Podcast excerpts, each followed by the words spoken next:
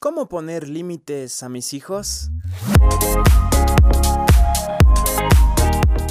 Hola, ¿cómo estás? Soy Omar Hassel y te doy la bienvenida a este nuevo episodio de ¿Qué te pasa? Podcast de HCJB. Recuerda que puedes seguirnos en redes sociales Facebook HCJB, Instagram y TikTok Radio HCJB. Empezamos.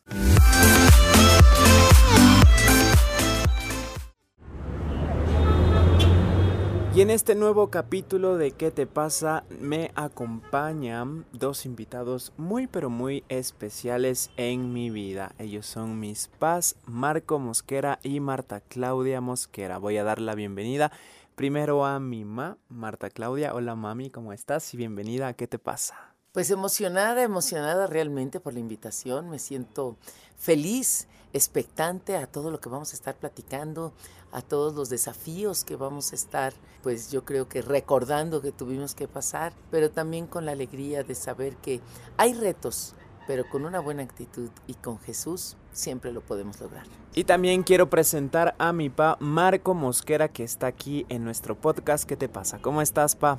Bien, muy bien, muy contento. Por fin se me cumplió el poder estar aquí en este, en este podcast que semana a semana, wow, tiene temas importantes. Gracias por tomarnos en cuenta.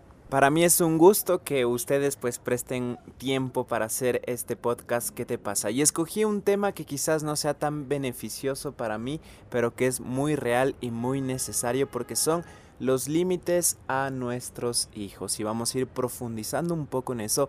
Pero primero, Ma, ¿cómo poner límites a nuestros hijos cuando empiezan a crecer, cuando empiezan a ser un poco más independientes y como que dicen, ya no, Ma, ya no es como antes?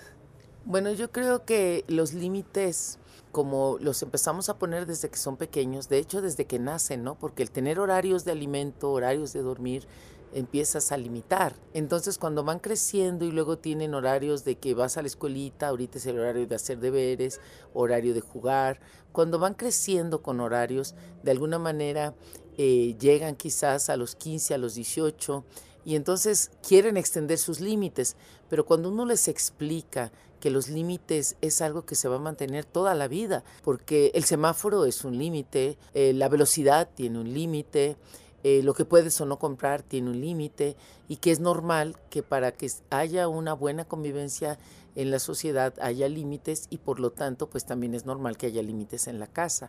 Entonces cuando yo creo que como familia podemos entender que los límites es una parte esencial de la buena convivencia, es más fácil que los chicos los acepten y platicando. Yo creo que hay edades en que ya no podemos imponer, sino negociar, sobre todo cuando son mayores de edad. Y una vez que tenemos ya esta introducción de cómo poner límites y cómo esos límites van desde pequeños y se van respetando hasta grandes, se vuelven un estilo de vida también el hecho de tener plenitud en la vida, de saber que uno no puede quedarse hasta horas de la noche viendo tele, jugando videojuegos y así desperdiciar pues el siguiente día, la siguiente mañana, creo que es muy importante desde pequeño. Ahora, pa, quizás en tu experiencia ¿Qué fue lo más difícil de poner límites? Tienes tres hijos, los tres varones, somos ahí medios alocados, estamos ahí moviéndonos todo el tiempo. ¿Qué es lo que más te costó en poner límites a nosotros? Bueno, estaba pensando, porque yo he visto que, por ejemplo, a los muchos niños les gustan los caramelos, los dulces, pero en esa área creo que no fue necesario, ¿verdad? Porque ustedes agarraron la onda enseguida. Pero creo que, por ejemplo, hubo un tiempo donde escuchar música, que escogieran bien el tipo de música y los juegos que, bueno, año tras año se van modernizando, desde los que eran en la tele, después, es decir, con los diferentes aparatitos que el Play, que el, ya hasta se me olvidan los nombres, pero ahí es donde sí costaba un poquito de trabajo porque eh, se engolosinaban y luego no hacían pronto los deberes, entonces ahí como que había que estar repitiendo y explicando que primero la responsabilidad y luego la diversión y aún así con tiempo, es decir, no tampoco estar las horas, las horas, porque igual yo recuerdo que les explicaba que hay que cuidar los ojos, no podemos estar ante la pantalla tanto tiempo porque son afectados los, los ojos, ¿no? Y también el cerebro pues tiene una eh, se cansa. Entonces Imagínate, te agotas en tu cerebro y después ya no tienes para pensar en los deberes o trabajos que había que hacer. Reacciona, ¿qué te pasa?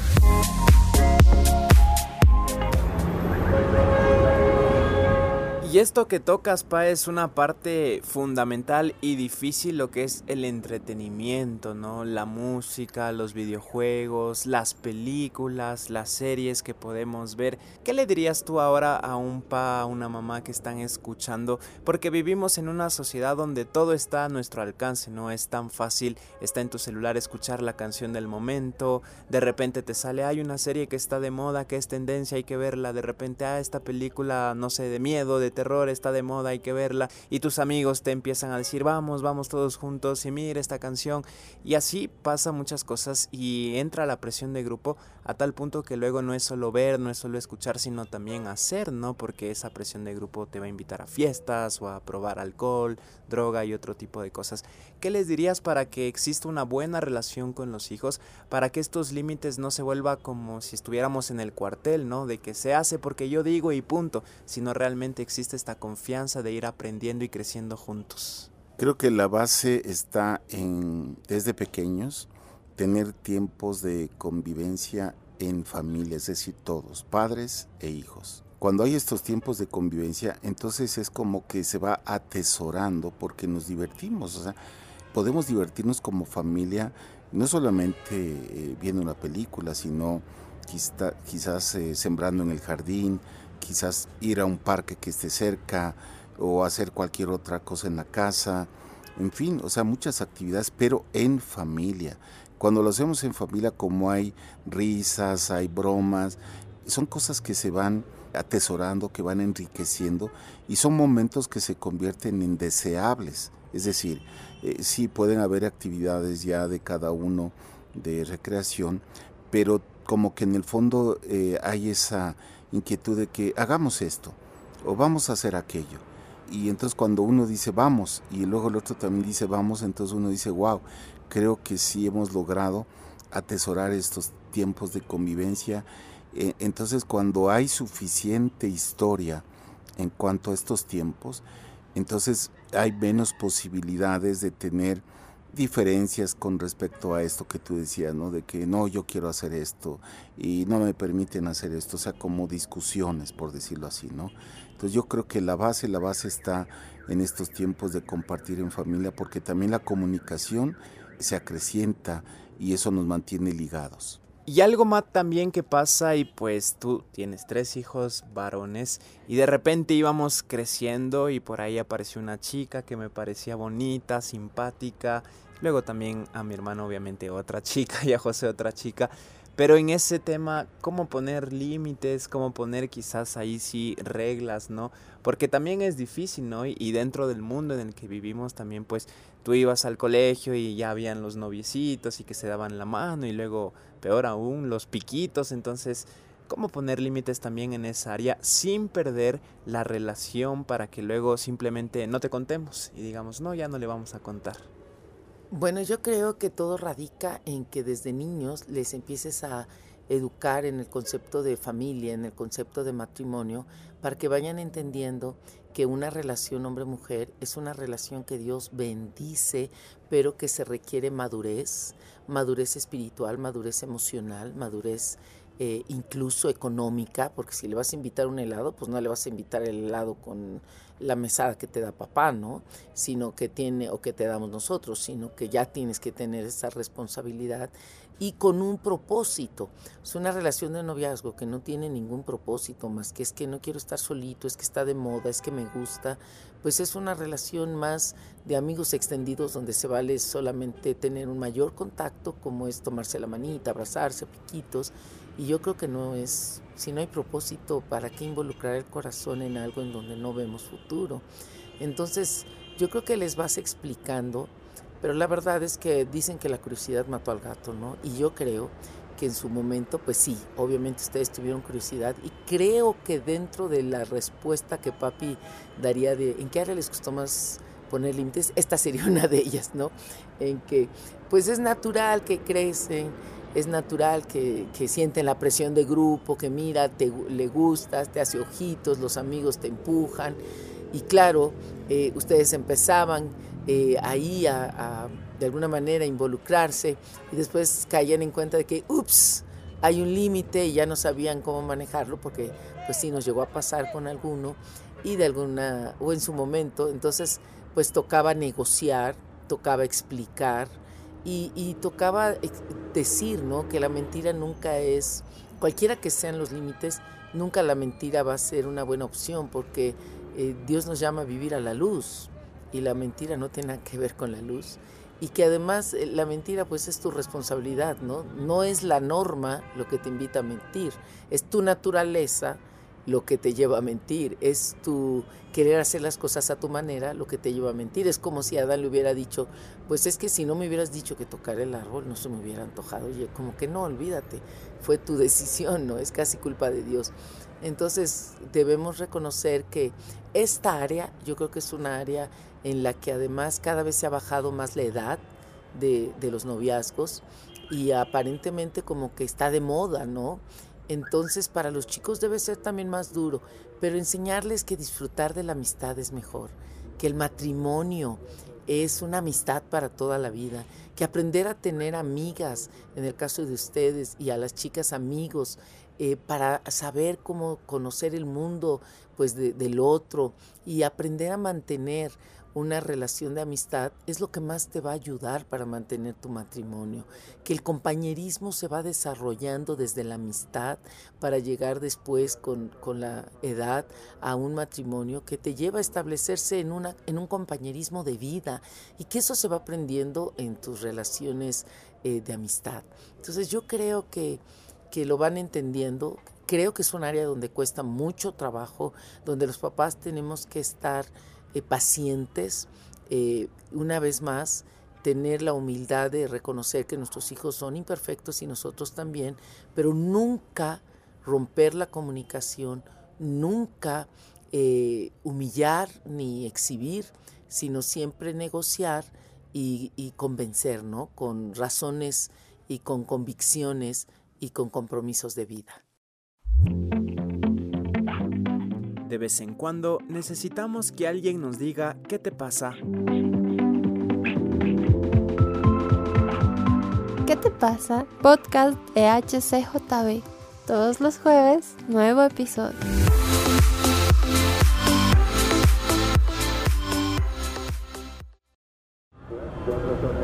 Continuamos en nuestro podcast de HCJB ¿Qué te pasa? Y en este episodio se ha convertido en HCJB en familia porque estamos con Marco y Marta Claudia Mosquera que son pues mis paz. Ma, dentro de lo que hablamos de los límites y esto del entretenimiento y todo lo que tenemos a nuestro alcance, cómo entender que no todo es bueno y que no todo podemos ver, que no todo podemos escuchar, e inclusive no todo podemos comer. Entonces cuando uno ya, imagínate, a ver, ya hijos adultos en mi caso y uno ya tiene su trabajito y por ahí viene un sueldo, entonces uno dice, ah, pues yo me lo gasto a mi manera. En eso también debe existir límites y siempre debe estar el consejo de mamá y de papá. Sí, yo, yo creo que entender que desde, desde el génesis al, al primer ser humano, la primera pareja se puso un límite. Entonces lo que Dios nos enseña es que los límites son parte de la vida. Los límites son parte de lo que nos entrena y nos forja para desarrollar nuestro carácter, nuestro dominio propio y poder tener un carácter de alguna manera fuerte, ¿no? Un, carácter que se va construyendo. Es muy importante que como padres nos involucremos en el mundo de nuestros hijos y eso incluye el mundo el mundo recreativo, ¿no? Sus películas, eh, sus superhéroes, lo que está de moda, para que nosotros podamos entender qué es bueno y qué no es tan bueno. Y entrenarles a que ellos puedan escoger entre lo bueno y lo malo. O sea, la idea no es decir esto no puedes ver porque somos cristianos. Para mí es la respuesta más, no puedes fumar porque somos cristianos, no puedes ver esta serie porque somos cristianos. No, para mí no, no es una razón. Para mí hay que dar razones de peso. Mira, mi amor, es diferente a nuestras convicciones. Nuestra convicción de fe es esta, nuestra convicción de vida es esta, nuestro proyecto de familia es esta. Y esto se opone, o sea, nosotros vamos más por la paz y esto se trata de que todos se matan contra todos, ¿no? O sea, no, no es válido. Mire el lenguaje que están teniendo, o mira las escenas que ya se pasaron de tono, o, estamos viendo que dice ahí el, el cosito, ¿no? El resumen, que van a tener escenas que se pasan totalmente de tono. Entonces vamos a buscar otro tipo de series, otro tipo de entretenimiento. En las películas, estas, mira los valores que ya están manejando. Eh, a mí me parece increíble lo que se ha hecho, ¿no? Que hay ciertas películas que salen con a lo que nosotros consideraríamos tal vez antivalores o que no compartimos ese tipo de visión de vida y simplemente el público dice no vamos, no la consumimos. Entonces yo creo que si aún esto se está haciendo a nivel viral, ahora sí como se dice, pues cuanto más hacerlo en tu casa y poder explicarle a nuestros hijos, ¿sabes por qué se hace? Porque tú eres el que consume y tú decides lo que comes. Y el entretenimiento de alguna manera es algo que, que, estás comiendo con tus sentidos visuales, auditivos. Entonces tú decides. Entonces yo decido que este mensaje no lo quiero en mi casa, no lo consumo. Yo decido que esta violencia no la quiero en mi casa, no lo consumo. Entonces cuando nuestros hijos son entrenados a escoger, yo debo entrenar a mis hijos no a ser robots, sino a decidir, a escoger. Y en medio de lo que escojan, a mantener ese dominio propio y que no tengan pena de decir, híjole, no, nosotros no nos identificamos con eso y ya, porque van a tener la seguridad de lo que ellos están decidiendo. Como padres debemos establecer, como Marco decía, ¿no? Momentos recreativos. Dentro de estos momentos recreativos, pues las series que vemos o los programas que vemos, que sean programas que nos ayudan a crecer, que sí nos entretienen, pero dentro de los valores y parámetros que como proyecto de familia y como convicción de vida nos hemos establecido. ¿Y qué sucede, Pa, cuando en una casa, cuando en un hogar no hay límites, no existen los límites? Pues tan sencillo que eh, aparece el caos, el desorden, la anarquía, porque los papás a veces, porque no pueden pasar mucho tiempo con los hijos, entonces en, ese sentimiento de culpa no se ponen los, los, límites, ¿no? Y dan libertad para todo. Entonces imagínate los, los pequeños o incluso los adolescentes, pues empiezan a hacer lo que ellos quieren y no hay una administración del tiempo o un equilibrio. Y tarde o temprano, pues ellos, si papá o mamá quieren poner algo, alguna norma, algún límite, entonces revelan. ¿Por qué? Porque ya están acostumbrados a, a, que ellos son los que deciden. Entonces esto es peligroso porque incluso va a poner fricción en las relaciones. A veces papá y mamá discuten por esto o con los hijos entonces se vuelve un caos y puede haber profundas heridas, ¿verdad? Y, o también pues alguna eh, humillación sin querer y en fin, pero finalmente puede romper las relaciones cuando no hay esto. Y, y dentro de esto quizás yo quisiera añadir que el mensaje que se le da a los niños adolescentes cuando no les ponemos límites es que no son importantes para nosotros, ¿no? Es que no les damos supervisión porque no tenemos tiempo, entonces no, no son parte, algo que, que tengamos que dedicarles. Entonces es un mensaje de más de abandono emocional, es un mensaje no de que viva la libertad, sino es un mensaje de estoy solo, estoy sola. ¿sí? Además, cuando no se tienen los límites, los chicos no van a poder eh, discernir entre lo bueno y lo malo, sino que van a consumir lo que la mayoría consuma y van a ser presa fácil de la presión de grupo. Reacciona, ¿qué te pasa?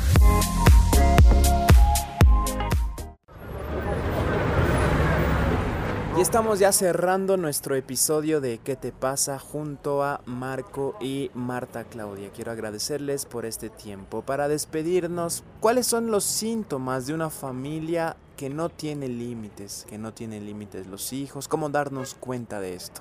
Precisamente cuando hay rebeldía, cuando hay desorden, faltas de respeto, gritos, y, pues bueno, esto se va, va creciendo, es un ambiente tenso y casi casi ya nadie va a querer estar en casa porque se puede convertir en una batalla campal. Entonces, eh, de algo pequeñito, ¿verdad? Que puede empezar por no tener cuidado de poner límites, límites puede crecer y, puede darse esta situación de, de una familia pues en desorden.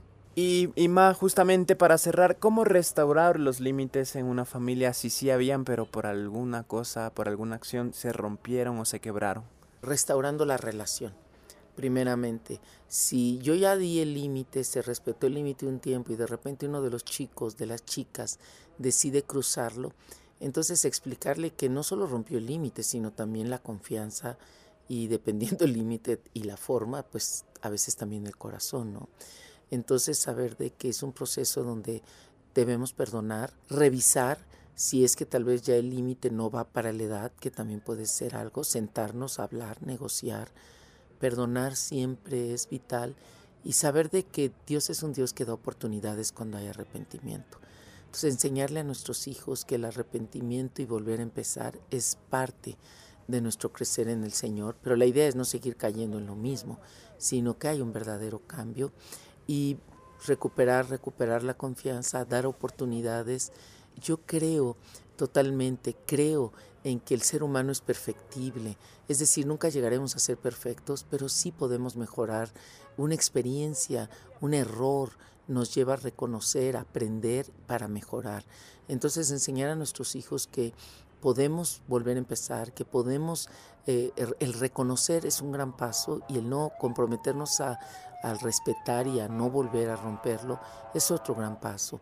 Y que esto nos está entrenando para la vida, porque cuando nosotros aprendemos a respetar nuestros compromisos, incluyendo los límites, obviamente Dios puede confiar en nosotros y no solo Dios, también la gente va a saber que somos hombres y mujeres confiables, hombres y mujeres que vamos a poder trascender, porque somos personas que sabe poner límites, respetar límites y que es parte de vivir con relaciones saludables, con límites. Muchísimas gracias por su tiempo y para acompañarnos en este capítulo de ¿Qué te pasa? Podcast de HCJB. No, al contrario, qué alegría. Yo me siento en un mundo súper emocionada, me siento hasta más joven siempre, porque veo eh, tan dirigido a, jóvenes que me siento súper identificada y un fuerte abrazo.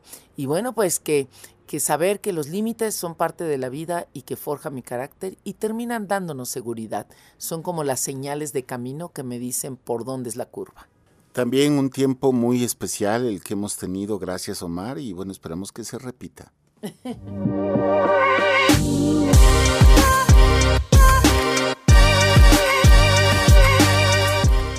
Y este fue un nuevo capítulo de ¿Qué te pasa? Podcast de HCJB. Para escuchar todos los episodios que tenemos, puedes entrar a nuestra app HCJB o a tu plataforma digital favorita.